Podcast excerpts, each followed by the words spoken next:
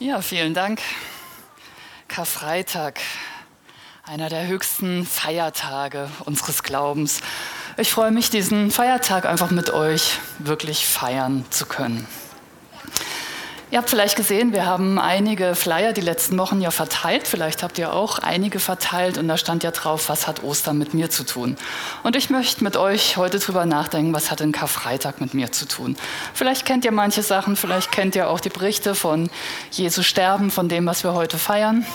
Und ich bete einfach, dass der Geist Gottes uns dann nochmal ganz neu auch mit reinnimmt. Was bedeutet eigentlich Karfreitag und dann eben auch übermorgen? Was bedeutet eigentlich Ostersonntag und was bedeutet es für mich persönlich?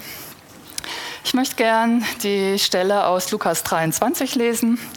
Alle Evangelisten berichten, also alle Zeugen, die Jesus mitbekommen haben, die ihm nachgefolgt sind, berichten von seinem Sterben. Und Lukas hat nochmal einen ganz besonderen Blickwinkel darauf und da möchte ich euch gerne ein bisschen mit reinnehmen.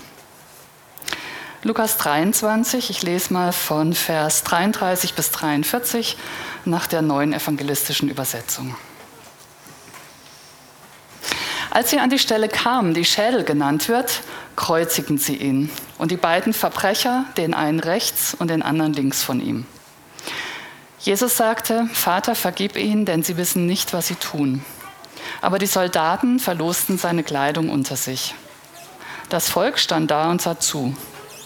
Ihre führenden Männer aber spotteten, anderen hat er geholfen, jetzt soll er sich selber helfen, wenn er wirklich der Auserwählte ist, der von Gott gesandte Messias. Auch die Soldaten verspotteten ihn. Sie brachten ihm sauren Wein und sagten, wenn du der König der Juden bist, dann hilf dir selbst. Über ihm hatte man eine Tafel angebracht. Darauf stand, das hier ist der König der Juden. Einer der beiden Verbrecher höhnte, bist du nicht der Messias? Dann hilf dir selbst und uns. Doch der andere fuhr ihn an, hast du denn gar keinen Respekt vor Gott? Du bist genauso zum Tode verurteilt wie er und du bist es mit Recht. Wir beide bekommen, was wir verdient haben, aber der da hat nichts Unrechtes getan. Dann sagte er, Jesus, denk an mich, wenn deine Herrschaft beginnt. Und Jesus erwiderte ihm, ich verspreche dir, heute noch wirst du mit mir im Paradies sein. Jesus hängt an diesem Kreuz, diesem grausamen Instrument der Hinrichtung, wie es im römischen Reich gang und gäbe war. Kreuze sah man überall, es war nichts Ungewöhnliches. Hinrichtungen waren eine der Foltermethoden äh, des Römischen Reiches für Schwerverbrecher. Jesus hing an diesem Kreuz und wird verspottet. Und in seltsamer Einmütigkeit verbrüdern sich hier drei Parteien, die eigentlich überhaupt nichts miteinander zu tun haben. Das sind einmal diese führenden Männer des jüdischen Volkes, die Ratsherren und die geistlichen Leiter. Anderen hat er geholfen, jetzt soll er sich selber helfen, wenn er wirklich der Messias ist. Wie kann denn einer ein Retter sein, wenn er sich nicht selbst rettet? Anderen hat er körperliche Heilung, hat er Befreiung von dämonischen und seelischen Belastungen gebracht, hat sogar Tote auferweckt. Und jetzt kann er sich selber nicht vor dem Sterben bewahren? Wie lächerlich oder wie absurd. Jesus nichts anderes als ein religiöser Hochstapler oder vielleicht ein Gutmensch, ein Wunderheiler, ein Revolutionär der Liebe, mag alles sein, aber sicherlich nicht Gottes Sohn. Bestimmt kein Messias. Denn wer so schwach und elend an diesem Kreuz verreckt, kann nie und nimmer der Erlöser und der Erretter sein. So kann Erlösung und so kann Errettung nicht aussehen. Und das sind die römischen Soldaten. Sie richten ihren Spott anders als die jüdische Führung direkt gegen Jesus. Vers 36. Auch die Soldaten verspotteten ihn. Sie brachten ihm sauren Wein und sagten, wenn du der König der Juden bist, dann hilf dir selbst. Das Wort, das Lukas hier verwendet, empaizo, bedeutet auch anspucken, erniedrigen, alles tun, um dem anderen zu zeigen, wie unterlegen er ist. Sie zeigen ihre Verachtung, indem sie Jesus sauren Wein anbieten. Und das war nicht Essigwein, wie wir es bei den anderen Evangelisten lesen, ein Getränk, was Schmerzen betäubt, sondern hier war es saurer Wein, arme Leute Wein, ein billiger, herber Wein, um nochmal deutlich zu machen, Jesus, du bist so unterlegen. Wir bieten dir hier diesen, diesen schlechten, herben, arme Leute Wein an. Mehr bist du nicht wert. Die Soldaten eigentlich selber ausgebeutete und erniedrigte in dem römischen System die, die ganz unten standen. Und hier können sie ihre, ihre Überlegenheit zeigen. Ein starker, ein großer, gar ein König, wie es Pontius Pilatus in diesem Schriftzeichen über dem Kreuz hat anbringen lassen, ist er doch machtloser als sie selber und sein Leben liegt ganz in ihren Händen. Nein, wer so schwach und so elend am Kreuz verreckt, der kann nie im Leben der Erlöser und der Retter sein. So kann Erlösung und Rettung nicht aussehen.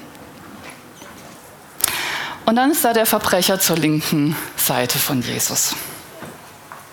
Bist du nicht der Messias? Dann hilf dir selbst und uns. Hier kennen wir das Wort, das griechische Wort, was Lukas verwendet, ganz gut. Blasphemein, Blasphemie, Gotteslästerung. Und wie schon die Soldaten verspottet auch dieser Verbrecher Jesus wegen seines Messias-Anspruchs. Du willst der Sohn Gottes sein? Du willst Gott sein? Dann beweise es. Dann rette dich selbst und uns gleich mit dazu. Er stellt sich und den anderen Verbrecher auf dieselbe Stufe wie Jesus. Da gibt es kein Bewusstsein von eigener Schuld, da gibt es eigentlich nur Sarkasmus und Stolz. Jesus mag ja sein, dass er als vermeintlicher Messias unschuldig ist, aber ganz sicher kann er nicht retten. So kann Erlösung und Errettung nicht aussehen. Drei Szenen, in denen Jesus verhöhnt, gelästert wird und in denen Jesus direkt oder indirekt aufgefordert wird, jetzt beweise dich. Beweis dich doch mal, dass du wirklich dieser Gott bist, dass du wirklich was drauf hast, dass du wirklich Messias bist, der Heilsbringer, der Heiland. Drei Szenen, in denen Heilung, in denen Rettung komplett missverstanden werden. Und dann gibt es diesen anderen Verbrecher. Da heißt es, Vers 40, doch der andere fuhr ihn an, also der andere Verbrecher fuhr den ersten an. Das ist ein ziemlich krasses Wort, was hier verwendet wird. Er fuhr ihn an, hast du denn gar keinen Respekt vor Gott? Du bist genauso zum Tode verurteilt wie er und du bist es mit Recht. Wir beide bekommen, was wir verdient haben, aber der da hat nichts Unrechtes getan. Mit aller Schärfe konfrontiert er seinen Mitgefangenen, sich im Augenblick des Todes klar zu werden, wie die Ewigkeit für ihn eigentlich aussehen soll. Sein körperliches Leben ist verwirkt. Er wird sterben. Alle drei werden sterben. Das ist keine Frage. Aber was ist dann? Und dann dreht sich dieser Verbrecher zu Jesus in dieser erbärmlichen Situation, dieser erbärmlichen Szene der Kreuzigung und sagt, Jesus, denk an mich, wenn deine Herrschaft beginnt. Und Jesus erwidert ihm, ich versichere dir, heute noch wirst du mit mir im Paradies sein. Noch heute wirst du mit mir im Paradies sein, nicht erst Ostersonntag. Jesus hebt hier jede Grenze zwischen Zeit und Ewigkeit auf, zwischen Erde und Himmel, zwischen menschlichem und göttlichem. Sein Tod ist nicht das Ende, sondern der Anfang neuen Lebens. Und das spricht er dem Gekreuzigten zu heute. Was heißt das denn, das Paradies? Vorher haben Jonathan und ich uns ein bisschen drüber unterhalten. Ich glaube, es wird nicht ganz so ausschauen, wie wir das so überlegt haben. Was heißt Paradies? Paradies heißt ganz sein. Paradies heißt ganz mit Gott sein und ganz bei Gott sein. Paradies heißt ohne Schuld sein, ohne Scham sein, ohne Angst sein. So wie du bist, bist du willkommen. So wie du bist, bist du gewollt, erlöst, geliebt, angenommen. Alles ist verziehen. Auch die Fehler, bei denen du dir selbst vielleicht dich schwer tust, sie dir selbst zu verzeihen. Vielleicht die Dinge, die dich immer mal wieder einholen und wo du so sehr wünschen würdest, wenn ich das noch einmal anders machen könnte, ich würde es so gern anders machen. Alles ist verziehen. Vor Gott gelten keine Anklagen mehr. Du bist gerecht. Du bist frei. Alles, was dich festhält, alles, was dich bedrängt, ob das seelische Dinge sind, körperliche, andere Sachen, alles muss zerfallen, alles zerspringt. Deine Wunden sind geheilt, aber auch die der anderen, die Wunden, die du geschlagen hast. Das ist Paradies. Alles, was der Mensch am Anfang, im ersten Paradies, verspielt hat, weil er sich von Gott abwandte und weil er so sicher war, dass er, wenn er sein Leben in die Hand nimmt, dass er es besser hinkriegt als Gott und wo so viel zerbrochen ist. All das ist wiederhergestellt. Der Mensch darf eins sein mit Gott. Rettung ist viel, viel tiefer, weiter, schwerer und endgültiger als alles, was wir uns irgendwie ausdenken können.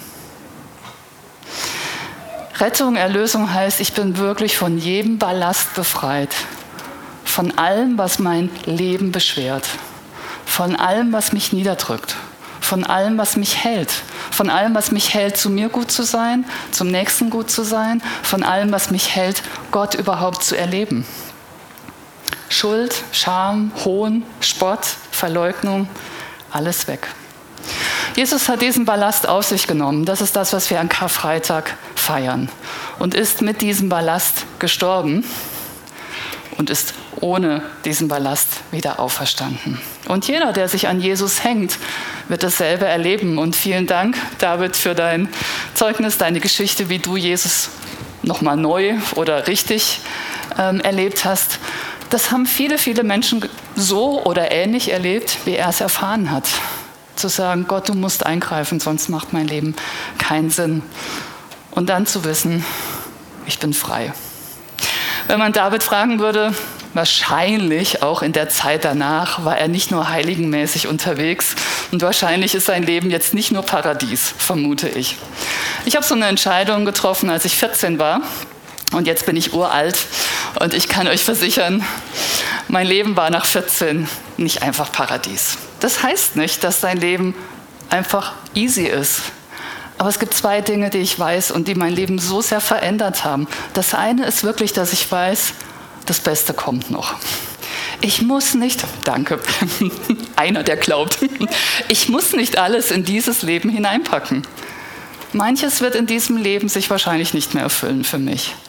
Das ist traurig, bedauerlich, manches kann ich nicht mehr ändern, aber ich bin dadurch nicht festgelegt und das Beste kommt noch.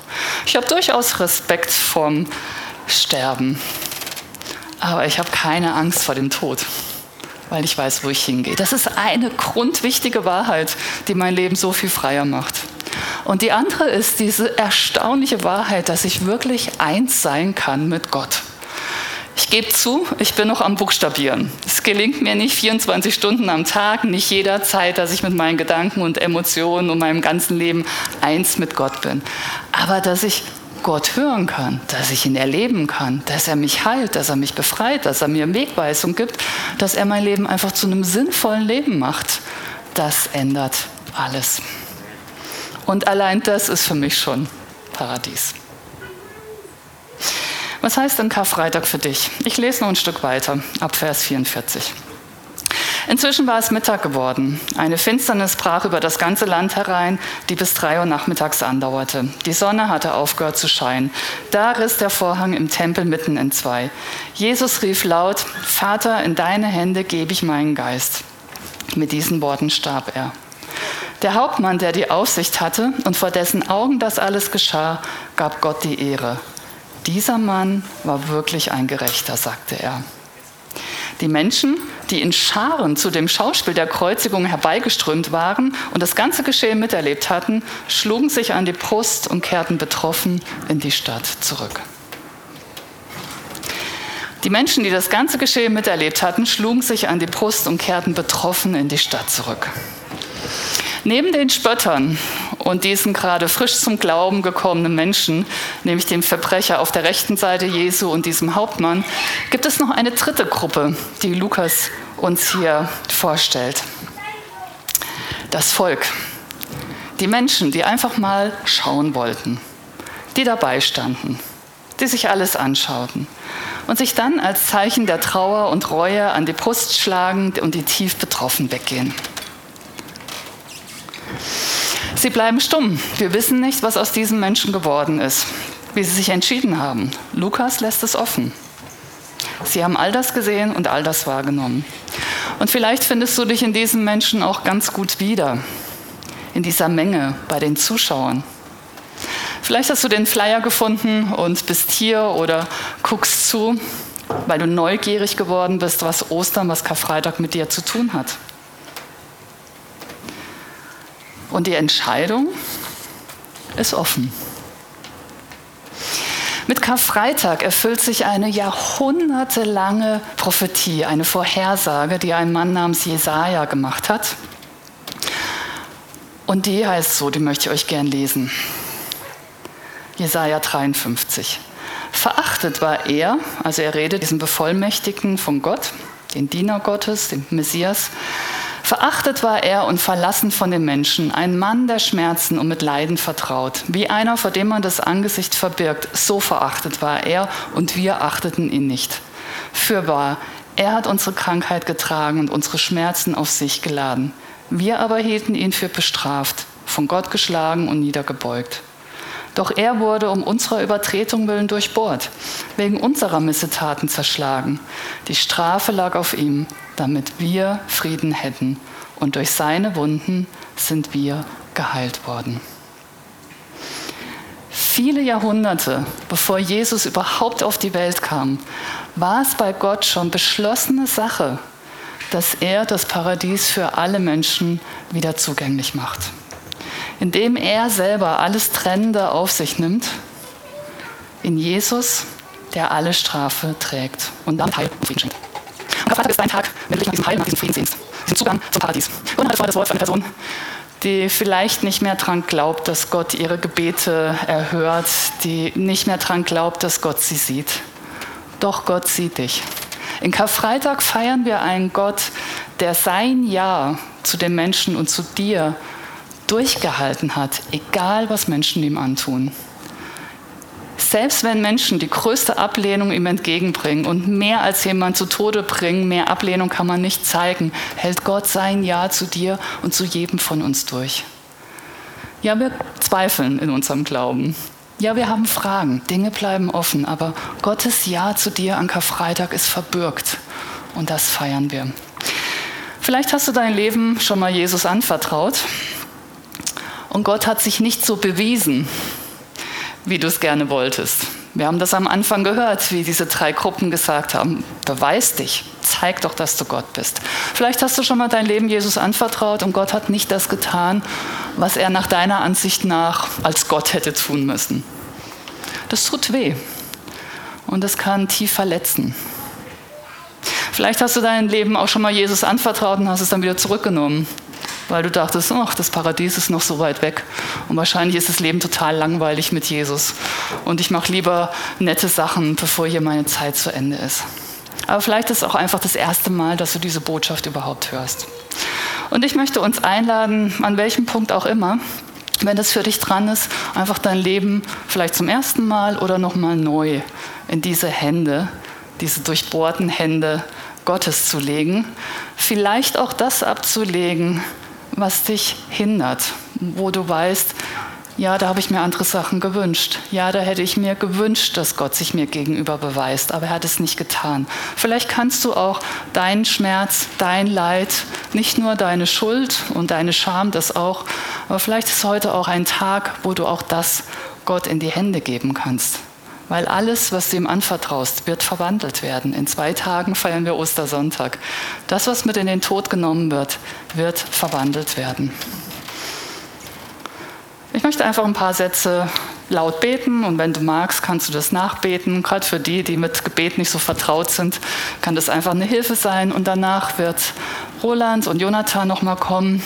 Wir haben ein tolles Lied vorbereitet und deswegen will ich da gar nicht mehr zum Abendmahl sagen. Wir werden einfach dieses Lied auch als als Einstimmung ins Abendmahl nehmen. Roland wird den Text noch äh, vorher sagen. Und es gibt hier drei Stationen, wo man Abendmahl feiern kann. Da werden Leute dich empfangen, die dir nach allen Hygienerichtlinien dann Brot und Saft austeilen können. Auch zu Hause kannst du das Abendmahl mitfeiern. Und gerade auch dieses Abendmahl ist nochmal etwas, wo wir schmecken können. Es ist real, was wir heute feiern. Das ist nicht nur eine Geschichte. Und wo du vielleicht auch nochmal das wo du merkst, das hat dich getrennt oder da gibt es Dinge, wo Gott dich einlädt, sie ihm zu überlassen, wo du sie ihm überlassen kannst. Aber ich möchte einfach erstmal beten und wenn du magst, kannst du mitbeten, um dein Leben Jesus anzuvertrauen oder neu anzuvertrauen. Und kannst es gerne laut machen und auch an deinem Bildschirm. Herr Jesus Christus, ich danke dir, dass du allen Ballast auf dich genommen hast ich danke dir, dass du meinen Ballast auf dich genommen hast. Und ich packe alles in, in, in dieses Ballastbündel, was mich trennt von dir. Bitte dich, dass du mir vergibst und dass du mich einfach zu einem Kind Gottes machst. Danke, dass dein Leben anstelle von meinem an diesem Kreuz hing. und dass ich versöhnt sein darf und Zugang habe zum Paradies. Erfüll mich mit deinem Geist. Gib mir deine Freude. All das, was du für mich vorbereitet hast. In Jesu Namen. Amen.